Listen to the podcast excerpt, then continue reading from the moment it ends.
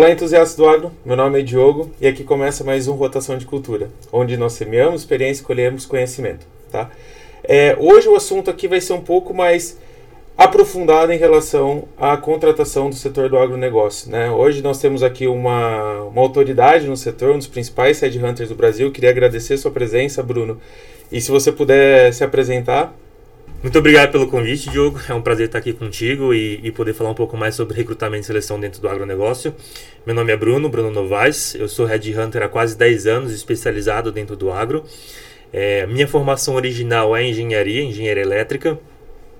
Eu comecei trabalhando com vendas e máquinas de equipamentos, principalmente para controle e automação. E depois de algum tempo, né, trabalhando com vendas, é, eu fui parar de paraquedas dentro de recrutamento e seleção. Uma, uma empresa multinacional de recrutamento e seleção estava buscando é, profissionais para montar sua estrutura de engenharia, eles queriam engenheiros recrutando outros engenheiros. E naquele momento, ali por volta de 2014, 2015, eu, eu fui para o mercado e, e, eles me chamaram para montar essa, essa operação aqui na região de Campinas. Eu aceitei mudar um pouco de carreira, né? sair de vendas de equipamentos para começar recrutamento e seleção. E eu me apaixonei por fazer recrutamento e seleção. É, mas eu não me apaixonei pelo jeito que eles faziam recrutamento e seleção. E aí eu fui parar em uma outra, uma outra empresa, aí como sócio, como montando meu próprio negócio, colocando meu próprio jeito de fazer recrutamento e seleção. E dentro dessa outra oportunidade, eu tive a chance de estruturar a mesma coisa, recrutamento e seleção, agora focada no agronegócio, né? E foi quando eu comecei de fato a me especializar no setor. Eu já tenho quase 10 anos recrutando para o agronegócio. É, e dentro desses 10 anos, cara, uma série de desafios, de histórias para contar sobre é, como o agro recruta, quais são as principais dificuldades, o que, que a gente precisa melhorar, que talvez vai ser o tema do nosso bate-papo. Legal. E para entender por né, eu sou engenheiro agrônomo de formação, caí na área de, de comunicação também. Hoje tem uma agência de marketing digital. Eu acho que é legal essa fase de engenheiro se tornando, entrando em outras áreas, Sim. trazendo o pensamento racional. Eu sempre falo isso dentro do podcast, que eu acho que é legal. Mas o que te fez decidir, né? Você veio de uma de elétrica, veio de empresa de automação e montou um recrutamento do agro. O que fez te olhar para o agronegócio? Quando eu comecei são, são, são, duas, são duas grandes questões. Quando eu comecei a recrutar, eu vim muito pela, pelo propósito do recrutamento. Na época, 2014, 2015, tinha uma crise muito grande aqui no Brasil né, em relação a emprego, a, a, a demissões acontecendo, setores automotivos, químicos passando por dificuldades. E, e aí eu me vi é, desempregado, pai de duas crianças pequenas, precisando de um emprego e, e, e trabalhar com recrutamento e seleção me deu um pouco do senso de cara, eu posso ajudar as pessoas que estão passando por isso que eu passei a encontrarem oportunidades, encontrar dignidade através do trabalho para sustentar a sua família, mudar o contexto das pessoas dentro daquele momento de crise que a gente vivia. Isso me encantou bastante, né? Depois, quando eu conectei isso com o agronegócio, tem muito a ver também com o propósito de, cara, a gente no agronegócio tem uma uma questão muito forte de a gente precisa alimentar as pessoas, a gente precisa alimentar essas pessoas de maneira sustentável, a gente precisa fazer a diferença no mundo. Então, é, essa, essa questão do serviço, tanto é, de servir pessoas que precisavam de dignidade, precisavam encontrar empregos para sustentar naquela época, quando eu comecei recrutamento, quanto essa questão como o agro serve à humanidade como um todo. É, esses, esses dois pontos se conectaram muito comigo para me especializar dentro do setor e, apesar de não ser engenheiro agrônomo, não é, ser original do agronegócio, permanecer aqui dentro desse segmento. Legal, e eu acho que essa frase que você fala, né, trabalhar em um setor, né, eu até estive esses dias com uma outra pessoa no podcast e ele fala, né, o agro é vida. E, e, essa identidade com agro, eu acho que é uma identidade evoluída, porque muitas das pessoas, né, a gente estava até aqui numa conversa antes, muitas pessoas não olham para o agro nesse formato, né? Agro é vida, cara, agro não é só é, a planta que é usado químicos, que é usado um defensivo, né? É a roupa que você veste, é a casa que você mora, é o carro que você anda. E entender essa atmosfera do agro faz ele ser tão brilhante como é, e a gente, por outro lado, também vê essa dificuldade de comunicação do setor, de não olhar né, para o agro como algo sustentável, né, e sempre ver a parte que é ruim. Todo negócio tem a sua parte de falha, né? não existe o negócio que é 100% perfeito. E nessa dificuldade, né, que a gente vê no setor, que, os, que o nosso público, né, principalmente urbano, vê dentro do agro, eu acho que acaba dificultando também no processo, né, principalmente seu, e eu também vivo isso, da gente conseguir trazer forças para o agro né, de outros setores. Né? Você também vê essa dificuldade, Bruno? Cara, com certeza.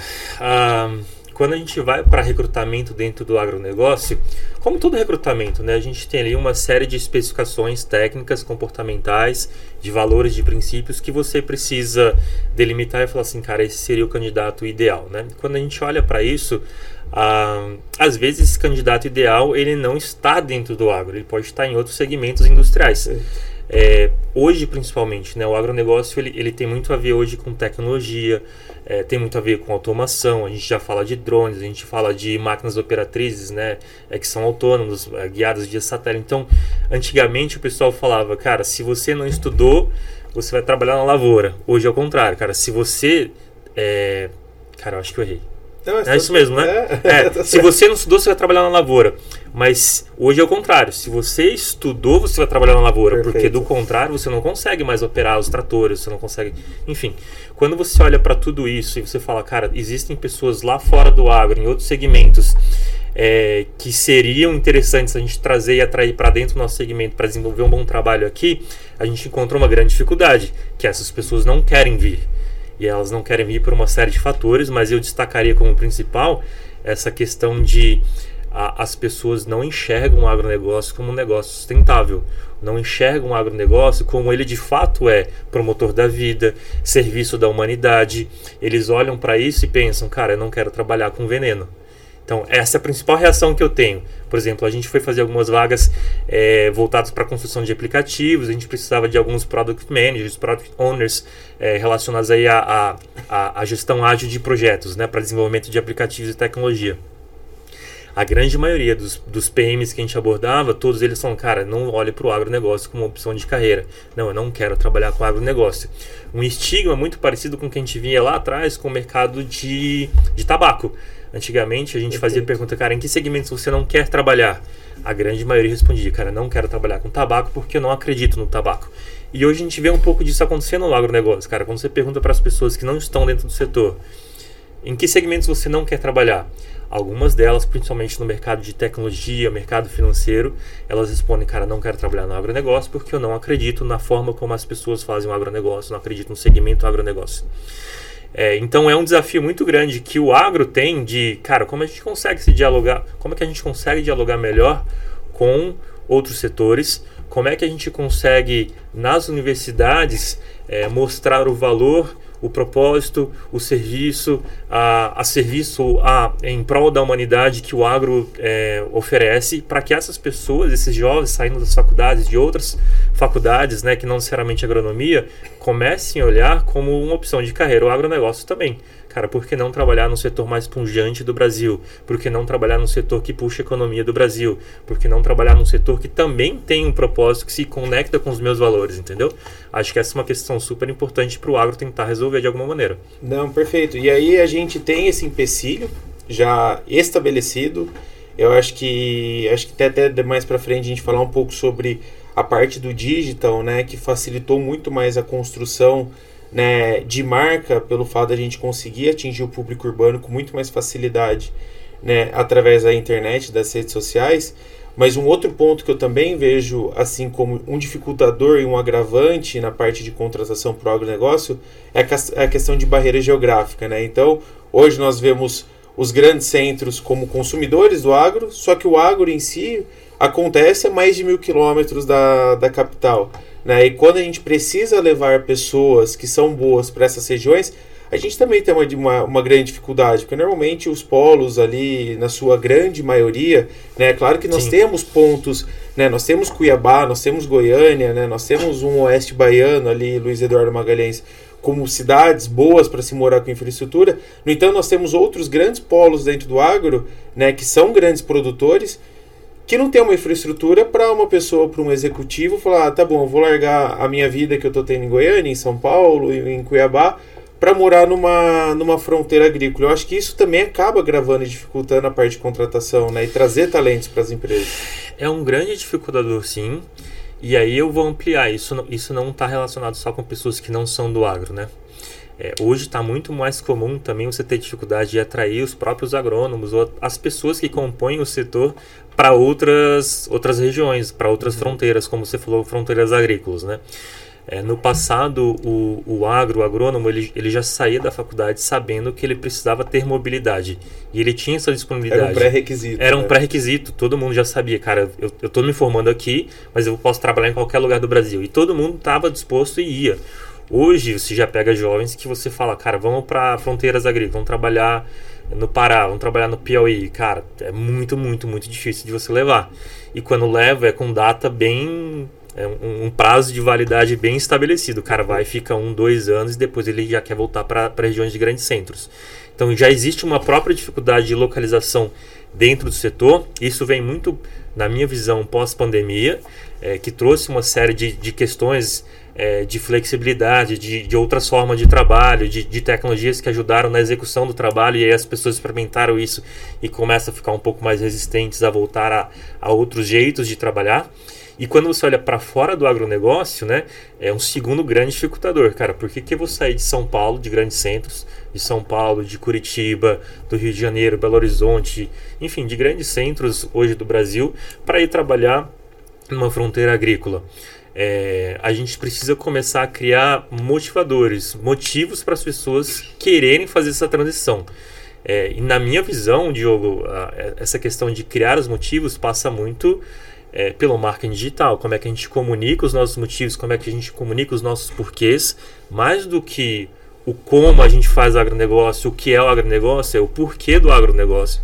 É, se a gente começar a se comunicar melhor com essas pessoas, quem sabe elas passam a olhar também, cara, eu entendo que eu tenho aqui uma dificuldade com a minha família, de morar num lugar que talvez não tenha tanta infraestrutura, mas eu tenho outros elementos de uma proposta de valor que me faz avaliar essa proposta e falar, cara, Perfeito. faz sentido, posso tomar essa decisão, mesmo que seja por um determinado tempo, de três anos, cinco anos, um ciclo, é, para experimentar aquilo, viver aquilo também.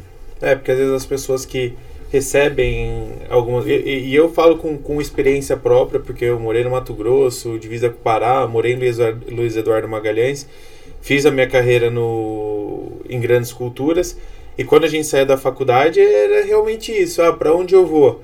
Né? Até naquela época algumas pessoas falavam, ah, eu não vou para Luiz Eduardo Magalhães. E eu falei, cara, é, hoje é a maior fronteira agrícola uhum.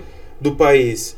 Eu vou estar tá lá, eu tô sendo a pessoa que tô aceitando ir para lá as coisas vão convergir a dar certo, porque você está no centro ali onde as coisas estão acontecendo, onde o mercado está expandindo, e as situações vão gerando ali que você tem um, um, crescimento muito mais rápido. Só que hoje é o que você falou, né? Eu vejo muito, principalmente o público jovem, né, não querendo abrir mão de regalias primárias, confortos, né, confortos né, por uma experiência, por uma alavancagem de carreira, tá? Você vai para Luiz Eduardo, você vai para para Sinop, você vai para o Xingu trabalhar, é, só que isso aí é momentâneo e a bagagem que você cria ali, né, você vai levar e transcender isso aí durante toda a sua carreira. E algumas pessoas, ah, eu prefiro começar aqui, eu prefiro estar tá mais perto, tal, e não abre mão de alguns fatores para realmente fazer com que sua carreira se alavanque, né?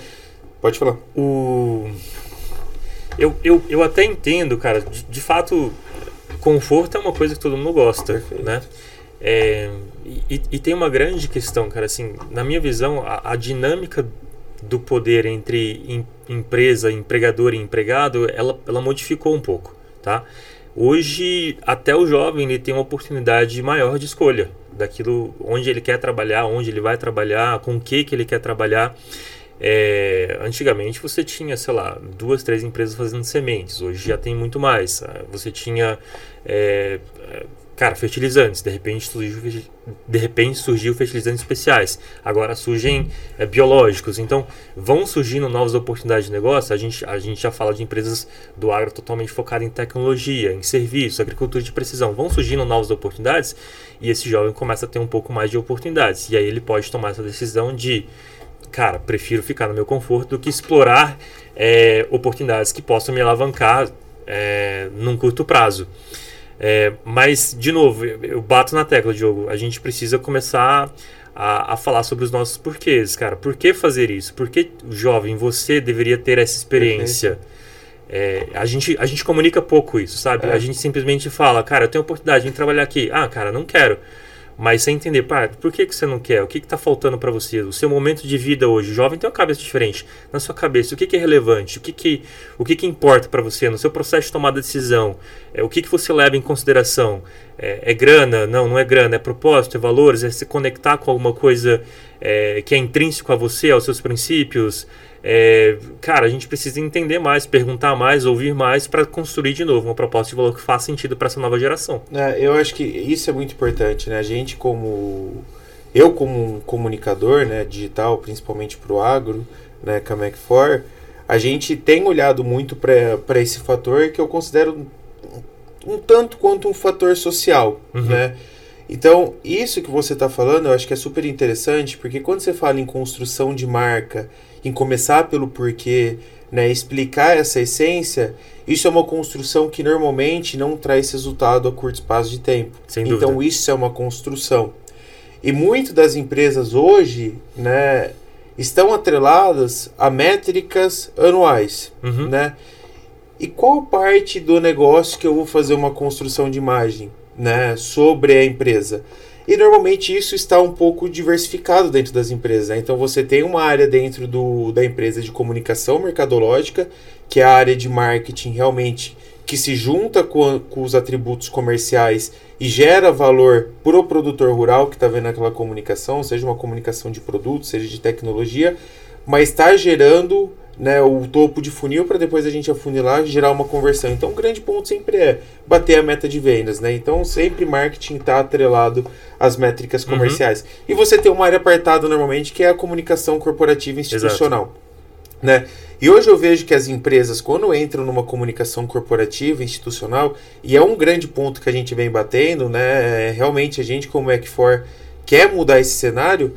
Cara, como que a gente junto né, entre as empresas, nós vamos começar a fazer uma construção de marca pro agro, né, e realmente trazer o valor e fazer com que as pessoas vejam o agro é, bem feito, né? Porque quando a gente pega algumas comunicações institucionais, são comunicações às vezes completamente frias, né? Você vê as pessoas enaltecendo é, o agro, o dia do produtor, o dia do algodão, o dia do café, uhum. esses pontos.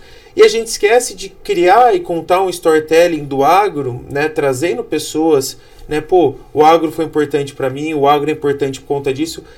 Voltar a criar essas situações, né? Tanto que a gente tem uma iniciativa hoje, Bruno, é, que a gente está pondo em prática, que é realmente como que a gente vai fazer essa construção de marca sem depender de outras empresas, né? Claro que hoje a gente não tem uma força motriz para movimentar 200 milhões de pessoas, uhum. né? Mas como que eu posso mudar a parte disso? Hoje a Mac4 tem uma iniciativa social que é justamente a gente olhar para a escola base, né?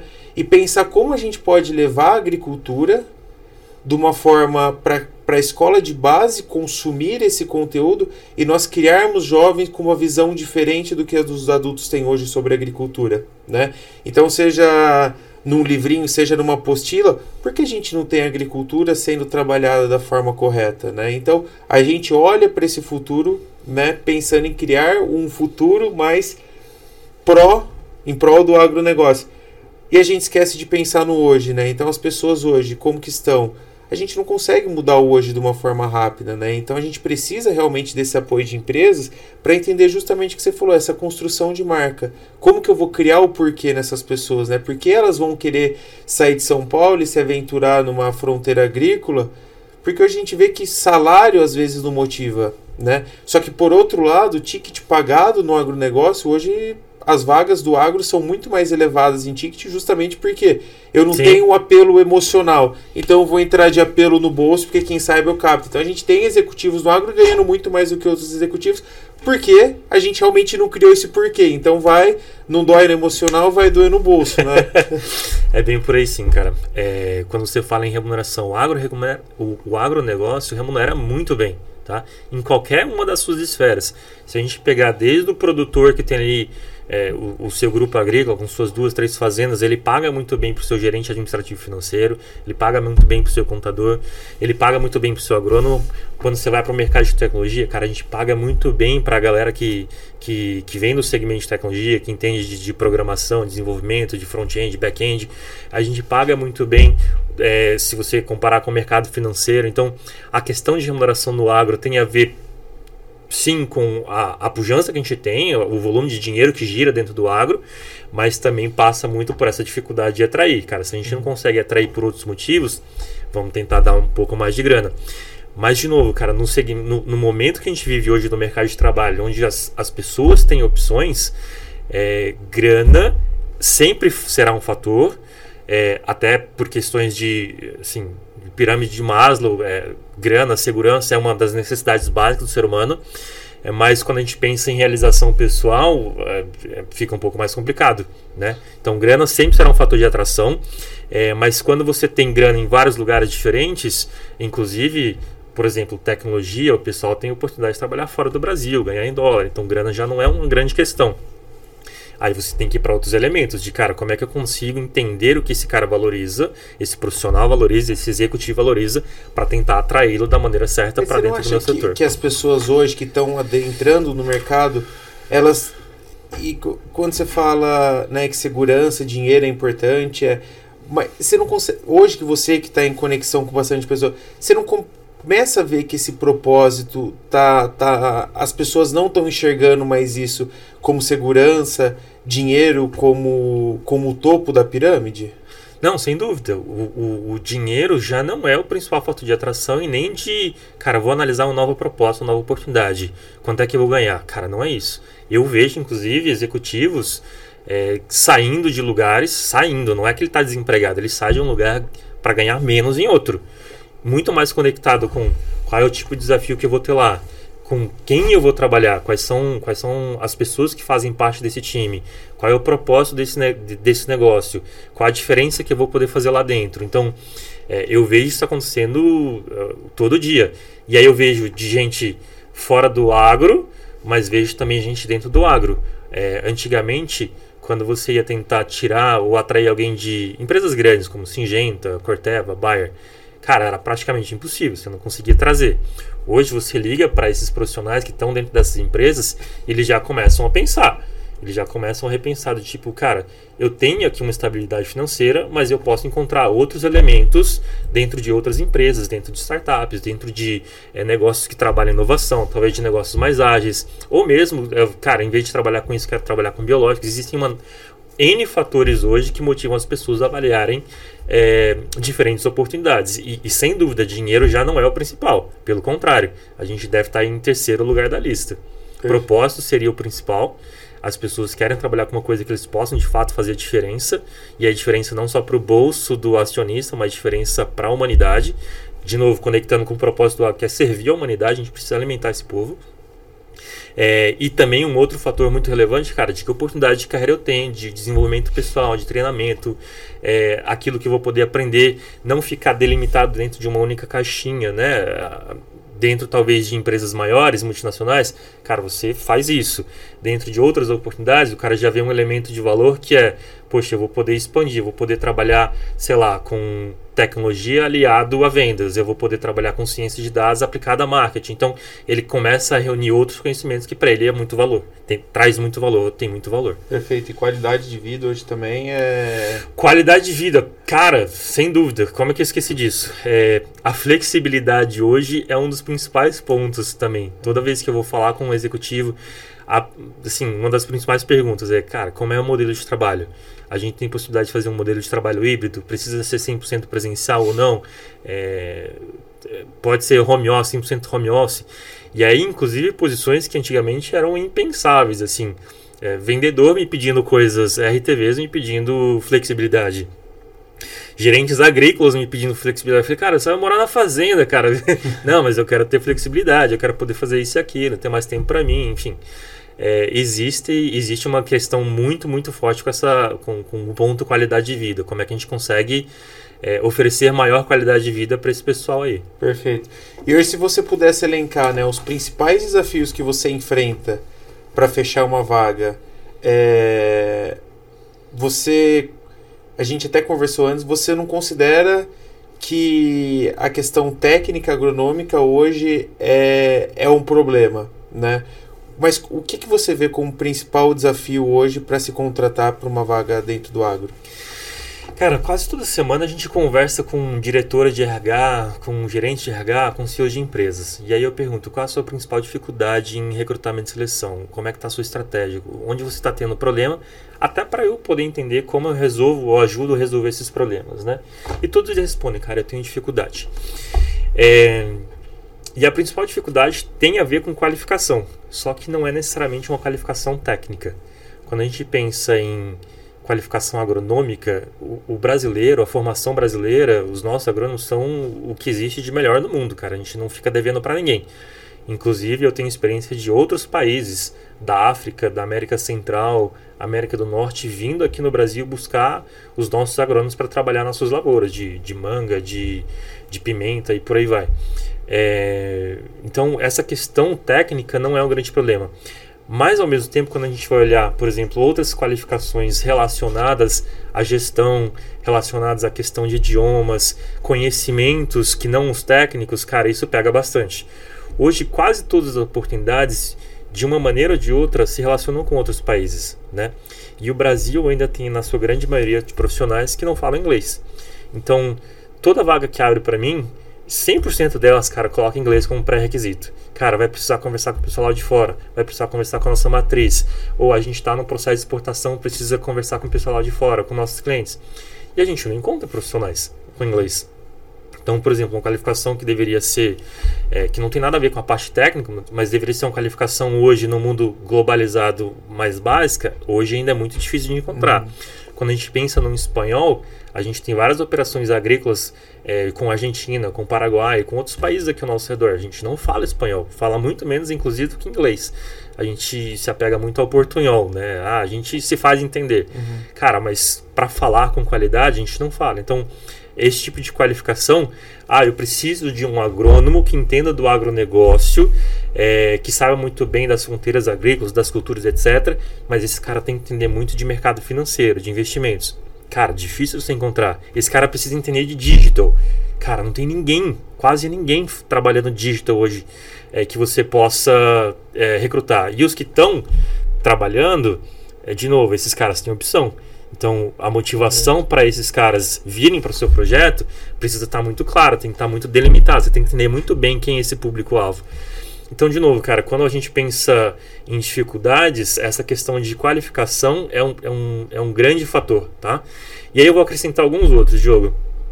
A gente tem alguns problemas também, e isso é inerente a recrutamento e seleção e não necessariamente inerente ao agronegócio, tá? Quando você pensa em recrutamento e seleção, a gente tem um problema grave que é um viés de seleção também. É, quase todas as vagas, é, eles... É, quase todas as vagas, quando o pessoal me pede, a gente vai alinhar essas vagas, eu, eles querem ali é, o profissional que tem de 30 a 40 anos, branco, ah, que fala inglês, que passou pelas melhores universidades do Brasil, que tem 5, 6 anos de experiência nas grandes empresas é, do agronegócio. Enfim, quando você olha para esse pool de talentos, a gente está falando de 20% dos profissionais preenchem esses pré-requisitos e 80% das vagas pedem exatamente esses pré-requisitos. Os outros 80% do mercado de trabalho, cara, tem que lutar pelos 20% de vaga restante. Então tem um problema sério com o recrutamento e seleção, atrelado também ao nosso viés de seleção. A gente precisava ser mais inclusivo, mais diverso, criar outros critérios de seleção para que a gente pudesse acessar uma base maior de candidatos para facilitar o nosso processo de recrutamento e seleção. Então, quando você vai para as empresas que falam, Mas cara, ainda tem... tem tem gente que pede que seja homem e branco? Cara, a gente não pede a gente não pede de maneira clara. Ah, tá. Mas quando você apresenta um shortlist lá de, com 4, 5, 6 nomes, você tem aqui 3, 4 mulheres e você tem dois homens, os selecionados para passar para a próxima fase são homens.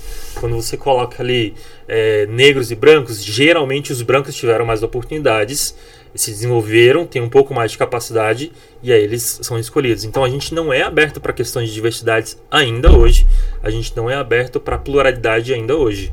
Então tem, tem um certo problema aí ainda sim. Perfeito, eu vejo principalmente isso na, na área comercial, né? A gente vê o, começando a sair um pouco mais, tendo mais diversidade, porque acho que 15, 20 anos atrás eu podia falar, até menos, 10 anos atrás, é 90% homem como comercial, 95% um Sim. RTV, normalmente Sim. tinha essa, essa praticamente como se fosse um pré-requisito. E hoje a gente começa a já ver um pouco mais de pluralidade no, no setor comercial também, né? Não é, então assim, não, não é uma coisa direta, cara, não quero mulheres, não uhum. quero negros, não quero sei lá o que que eu não quero. Mas na hora que você vai fazer a seleção, cara, eu prefiro esse do que aquele. Óbvio, tem muito a ver com a qualificação, mas tem a ver com os nossos vieses intrínsecos, aquilo que a gente construiu como cultura e etc, tá? E aí, de novo, eu bato muito nessa tecla. A gente precisa se abrir para o novo, para a diversidade. E essa diversidade pode estar tanto dentro do, do agro, como essas que a gente está mencionando, mas também, cara, diversidade trazer outros profissionais. Por exemplo, o mercado de fertilizantes teve um tempo atrás que fez um movimento muito interessante. A gente sempre recrutou os, os vendedores é, formados em agronomia, que trabalhavam, tinham experiência com fertilizantes. E a gente viu aí algumas empresas grandes fazendo um movimento de não, cara, vamos aprender com o mercado de bens de consumo, que tem o trade, o trade marketing muito bem estabelecido, muito forte, com boas estratégias. Vamos tentar aprender com essa galera que trabalha com distribuição. Então, você teve ali uma leva de profissionais que vieram, foram contratados ou pescados dentro do mercado de bens de consumo para vir vender fertilizantes, mas para trazer essa ideia de, cara, como trabalhar o mercado, o ponto de venda, como trabalhar é, a distribuição, a revenda, como fazer estratégias de acesso a esse tipo de mercado, como fazer bons contratos com os nossos distribuidores. É, e isso trouxe um ganho muito forte, cara. É, e esse ponto aí entra em outro ponto crítico, né?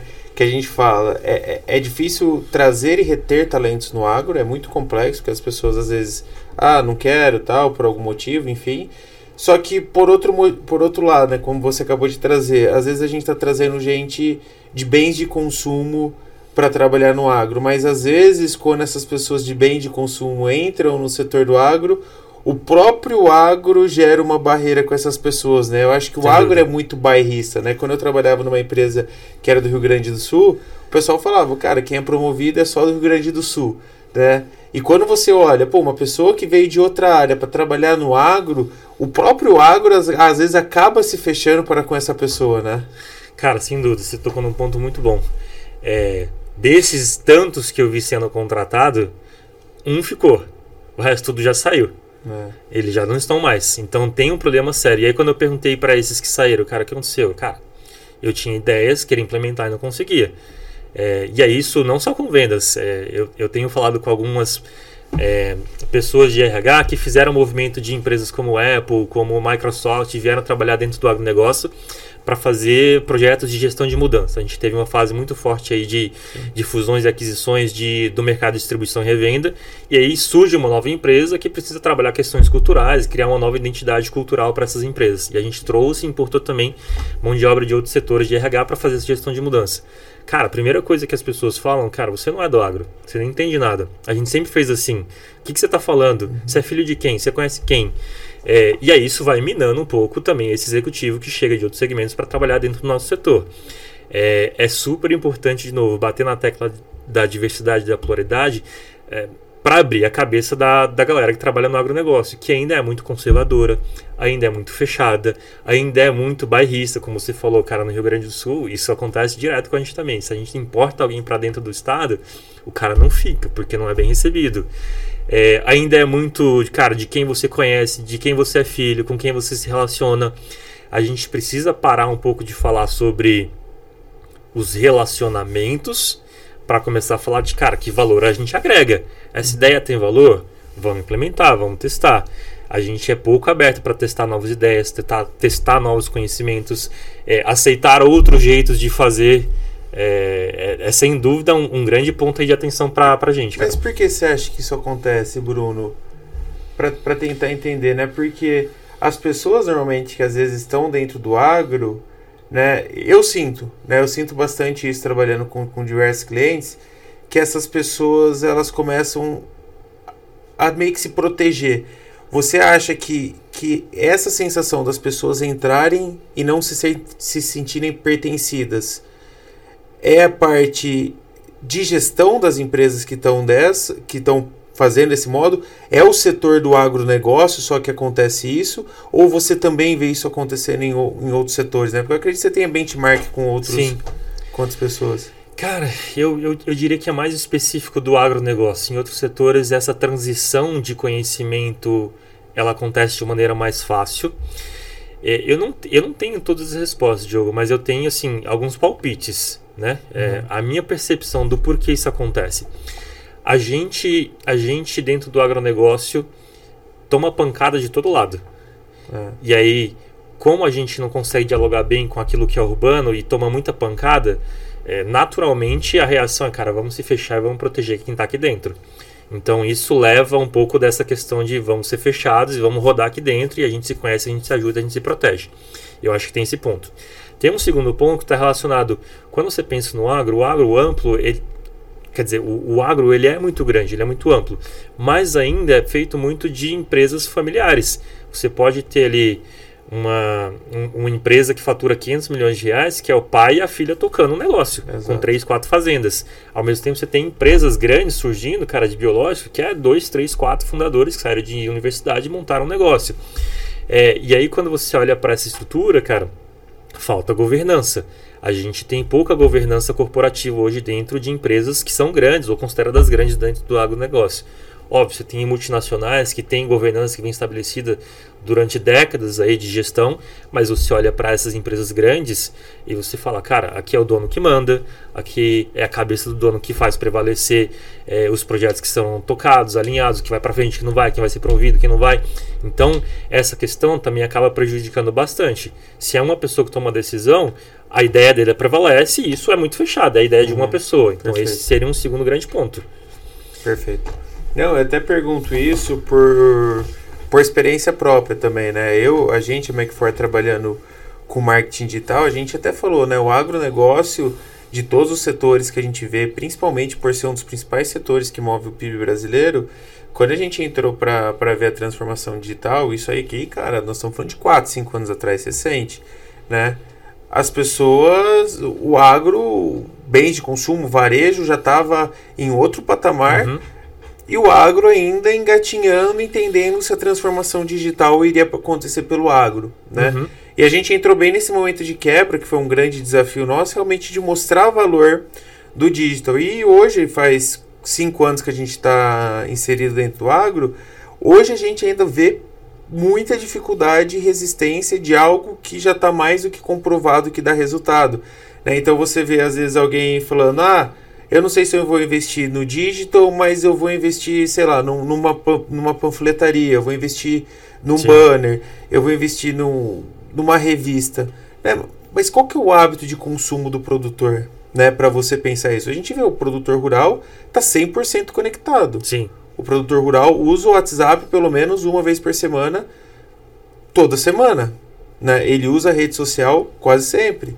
E se não tem lugar melhor do que toda hora ele tá aqui vendo algo que ele gosta, se ele ser impactado, porque eu vou colocar um outdoor no qual eu vou pagar, e eu não tô nem falando que não vale a pena, eu acho que são estratégias distintas. Mas eu ainda vejo que essas pessoas são resistentes ao ponto de não ver valor no digital, né? E tem um, tem um caso que é bem legal, né? Que a gente. Tem uma empresa que a gente atende que, que pagou alguns cursos para essas pessoas né, entenderem o mundo digital, trazer algumas gatilhos diferentes, algumas visões diferentes, alguns especialistas falando sobre aquilo, e eles juntaram alguns executivos e colocaram dentro da mesma sala para ouvir mais, né, sobre evolução, sobre e depois disso daí parece que todo mundo virou a chavinha. Uhum. Cara, a gente precisa ouvir isso, não, não cabe a gente pensar, repensar criar nossas próprias ideias, criar nossas é, opiniões sobre algo. A gente precisa ouvir algo comprovando aquilo antes de testar, porque se você testa, as pessoas não, não, não são adeptas à sua ideia. depois que elas ouvem alguém falando, ah, vamos. E eu acho que isso também influencia muito o que você tem falado sobre essa questão bairrista, Sim. principalmente gestão de mudança, né? É muito tem um pouco da questão geracional também, né? Assim, a, a gente ainda tem uma, uma cabeça geracional de, de alguns anos atrás. É, mas eu, eu olho para dentro de casa, eu, eu tenho experiência de ter um pai que tem fazenda e produz. Ele, ele produz uma série de, de coisas aí, mas basicamente palmito. E aí, e aí quando eu penso em digital, é, cara, ele tá o tempo inteiro no WhatsApp.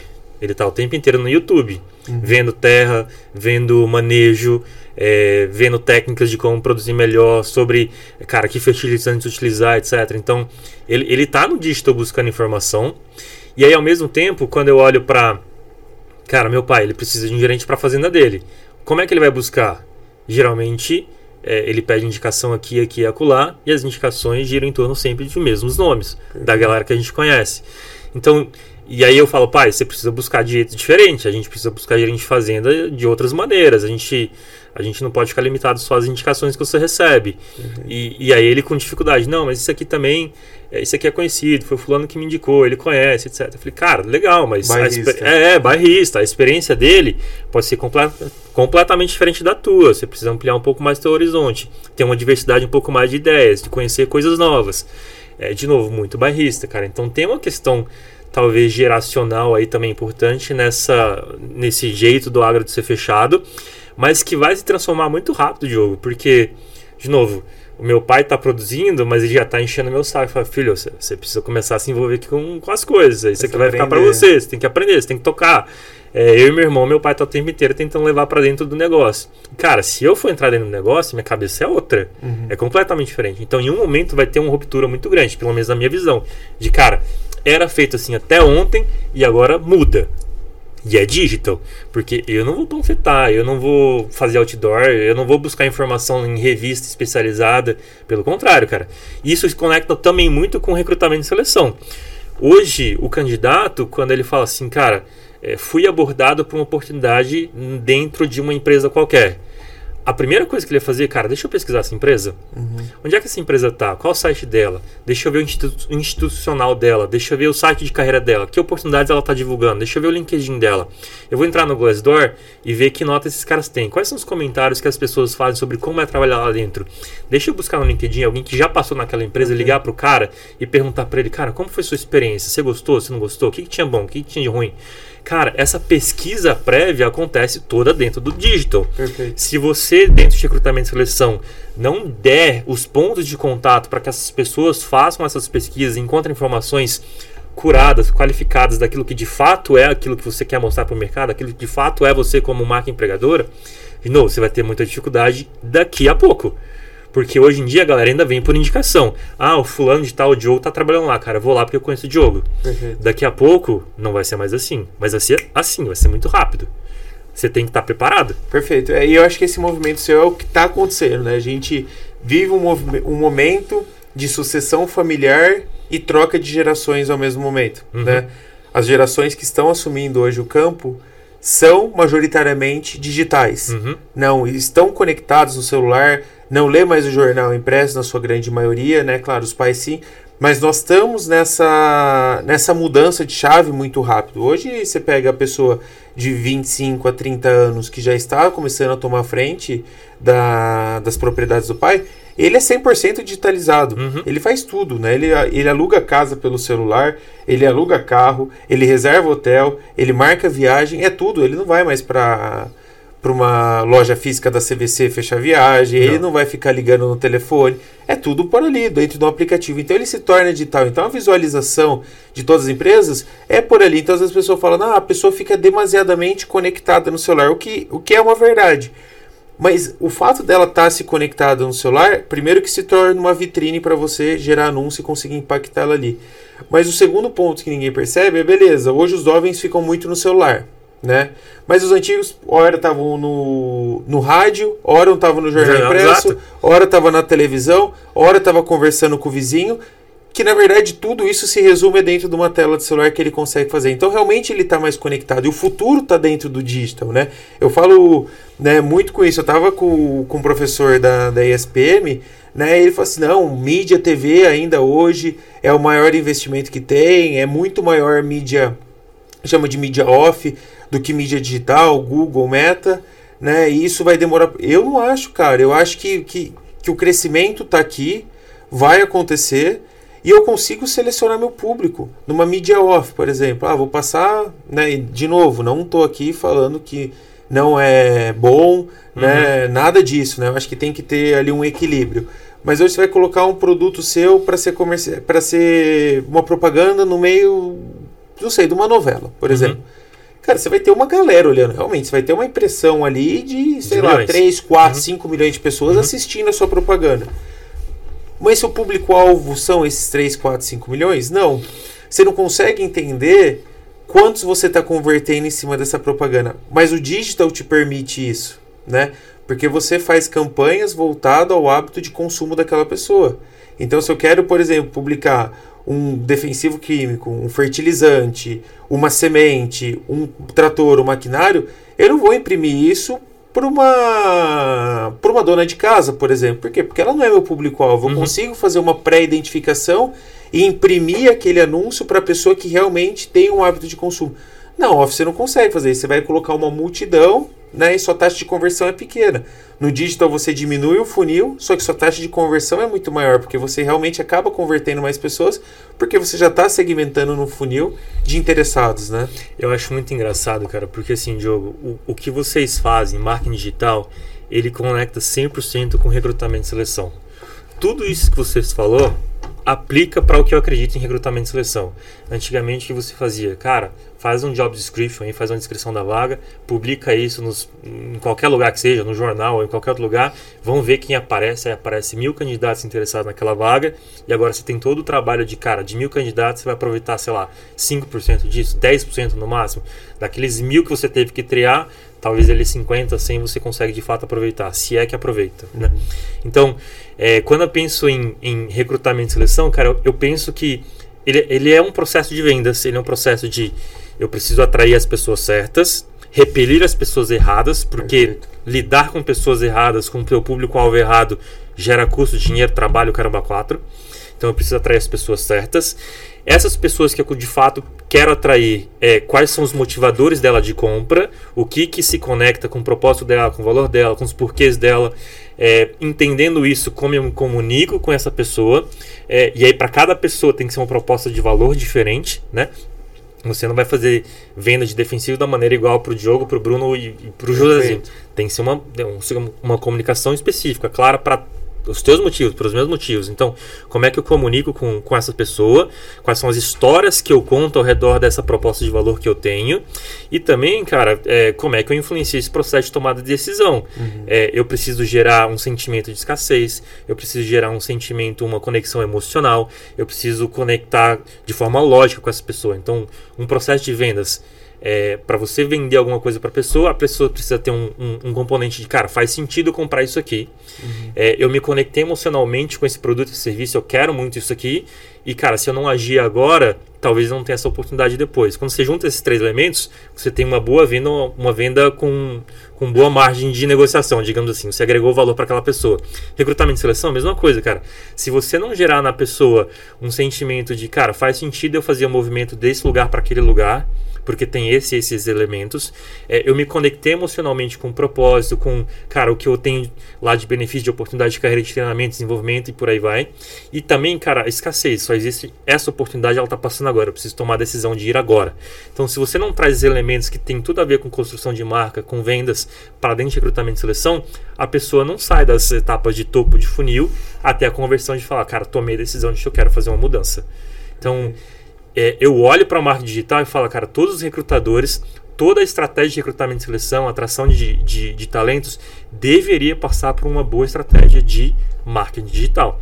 Tudo que a gente faz para construção e venda de produtos, a gente tem similares aqui que deveriam ser construídos para venda também da do sonho de, cara, vem trabalhar com a gente, entendeu? Perfeito. E indo até além, né? A gente trabalhando em marketing digital, a, a, nós estamos muito à deriva de, de inteligência artificial. Né? Então hoje nós já temos grandes processos dentro de marketing digital que estão atrelados à inteligência artificial.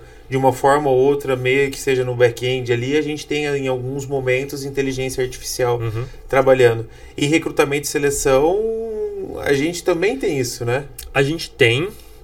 Ainda gera um pouco de desconforto, um pouco de polêmica, né? Porque a experiência das pessoas com a inteligência artificial não tem sido positiva. A forma como as pessoas vêm aplicando dentro de, de ATS, ATS são os softwares de gestão Perfeito. do, é, do processo de recrutamento e seleção, né? Então a pessoa vai lá, se candidata, é, coloca o currículo, faz os testes, a inteligência artificial avalia aquilo é, e aí ela classifica como aprovado ou reprovado, né? Sem a pessoa ter o contato com o ser humano. Essa experiência com o robô não é positiva.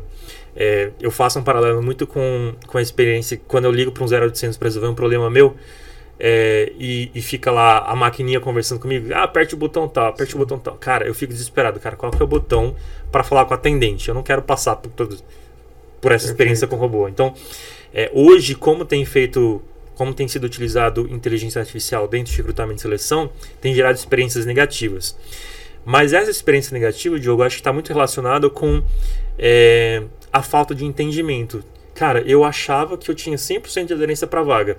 Aí eu me candidato na vaga, o robô me reprova, sem eu ter chance de explicar para alguém sobre a minha história, sobre a minha carreira, sobre meus sonhos, meus desejos. E aí eu fico frustrado com isso, porque eu não entendo, cara. Eu realmente não entendo. Por que, que eu fui reprovado? Na minha visão, se a gente utilizasse a própria inteligência artificial para. É, legal, cara. Você se candidatou, a sua nota foi tanto, seu score foi tanto.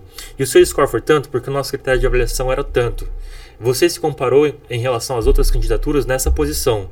É, e você foi bem nesse, nesses aspectos da seleção, mas nesse, nesses aspectos não, você não foi bem. Se a própria inteligência artificial fechasse esse loop de explicar para o cara por que, que ele não foi selecionado, Uhum. eu acho que geraria uma experiência melhor. Porque de fato, cara, a inteligência artificial no recrutamento gera valor. É, ao invés de eu ter que processar mil currículos, e aí eu tinha que ler mil currículos, e eu realmente já fiz isso, Uhum. cara, hoje eu tenho inteligência artificial que consegue comparar palavras-chave, consegue ter uma série de Perfeito. critérios de busca, avaliar esse volume grande de informações e selecionar para mim, cara, avalie esses 20 que eu acho que tem mais a ver.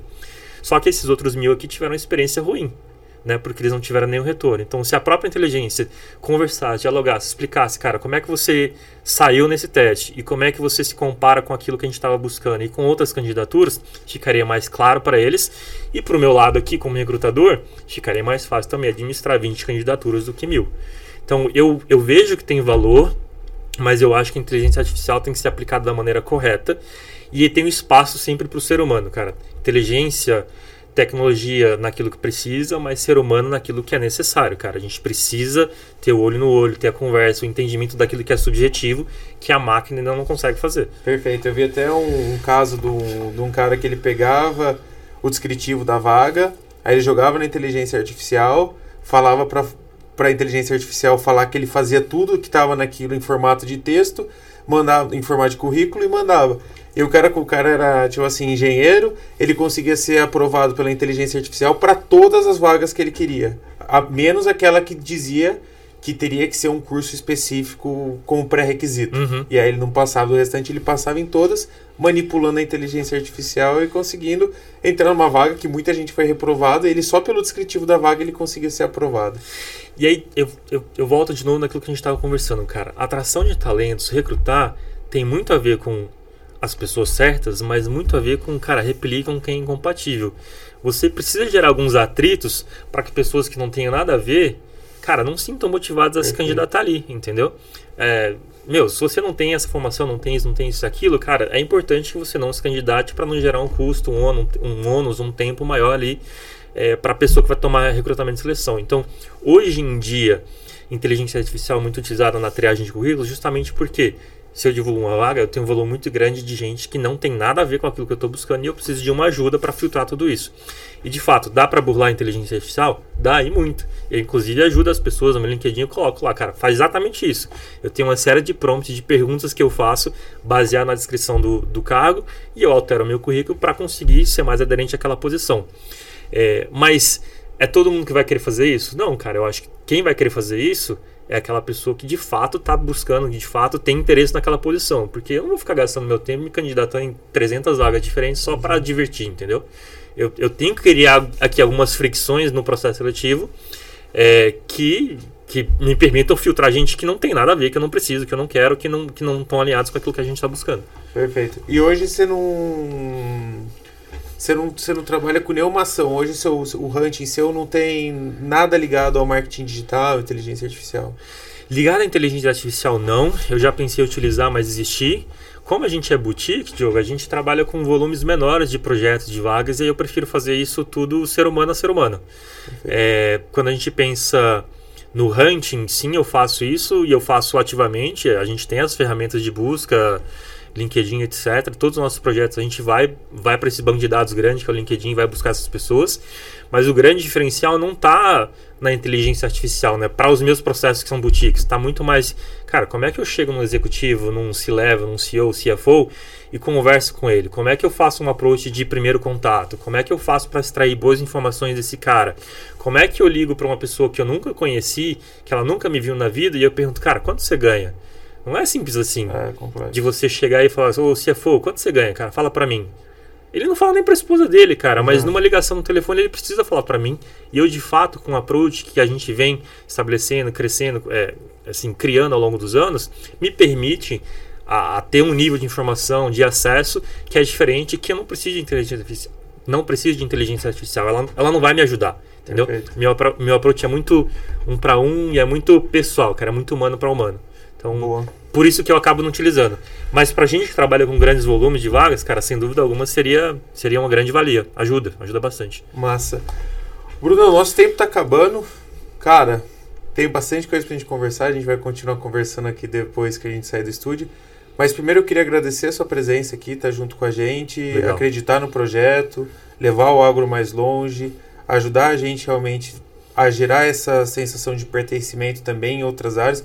Eu acho que você tem um papel muito importante dentro do agronegócio, que é realmente né, pegar as pessoas certas, conseguir gerar uma, um engajamento para que outras pessoas cada vez mais qualificadas entrem para o agro. Acho que foi até por conta disso que eu, que eu convidei você aqui, para realmente a gente ver como que a gente consegue, né, e quais são os passos que você traz até para a gente dividir com a nossa audiência, né? Como você faz para trazer pessoas, quais são as dificuldades para a gente dividir também com outras pessoas, entender uma sinergia na qual a gente consiga, no final das contas, olhar para o agro e todo mundo junto pensar que não é roubar emprego, roubar ideia, nada, mas é dividir a ideia para a gente estar tá junto, se colaborar, né, para a gente conseguir gerar um agro mais unido e sustentável. Então, eu queria agradecer a sua presença aqui. Cara, eu que agradeço, foi bom demais conversar com você, é, conversar com o teu público, eu acho que é uma mensagem importante que a gente precisa levar eu me sinto numa posição bem privilegiada, Diogo, de eu, eu, vivi vários segmentos industriais, eu tenho uma formação diferente e, e, eu me apaixonei pelo agro, cara. Eu, eu tô aqui porque eu quero, porque eu amo, porque eu me identifiquei com isso. E eu, eu, eu tenho a possibilidade de alugar com essas outras pessoas e mostrar aquilo que eu vi no agro. Então, quando você fala de, cara, alguém que consiga ir lá fora, encontrar, conversar com os executivos e mostrar aquilo que de fato a gente é, é, eu me sinto numa, numa posição privilegiada de conseguir fazer isso. Eu entendo muito bem o que acontece em outros segmentos, mas eu consigo trazer essas pessoas para olhar para dentro do agronegócio e ver, cara, que pontos a gente pode se conectar, né? É, e aí, recrutamento, seleção e marketing digital, como eu disse, cara, tem tudo a ver. Eu realmente acredito que os nossos recrutadores, o jeito como a gente faz a atração de talentos dentro do agronegócio, passa muito forte por uma estratégia de marketing digital. A gente precisa se comunicar melhor não só lá fora, mas dentro do nosso próprio setor. A gente precisa entender melhor o nosso cliente, não só lá fora, como dentro do agronegócio. Enfim, eu, eu peço, cara, todos os recrutadores, é, RHs, vamos olhar para recrutamento e seleção com a ajuda do marketing digital. Vamos trazer esse pessoal para trazer ideias, táticas, estratégias de como a gente pode se comunicar melhor, atrair melhor é, e converter melhor também esse, esses leads que a gente está atraindo para dentro do, do recrutamento e seleção. Perfeito. Show de bola, Bruno. O contato do Bruno vai estar aqui embaixo do vídeo, pessoal. Quem quiser entrar em contato, perguntar sobre o serviço dele, vai estar à disposição aqui para vocês. E de novo, Bruno, queria agradecer você por, uma, por esse podcast. E pessoal, agradecer você, vocês por mais um tempo aqui junto com a gente. E obrigado, até o próximo episódio.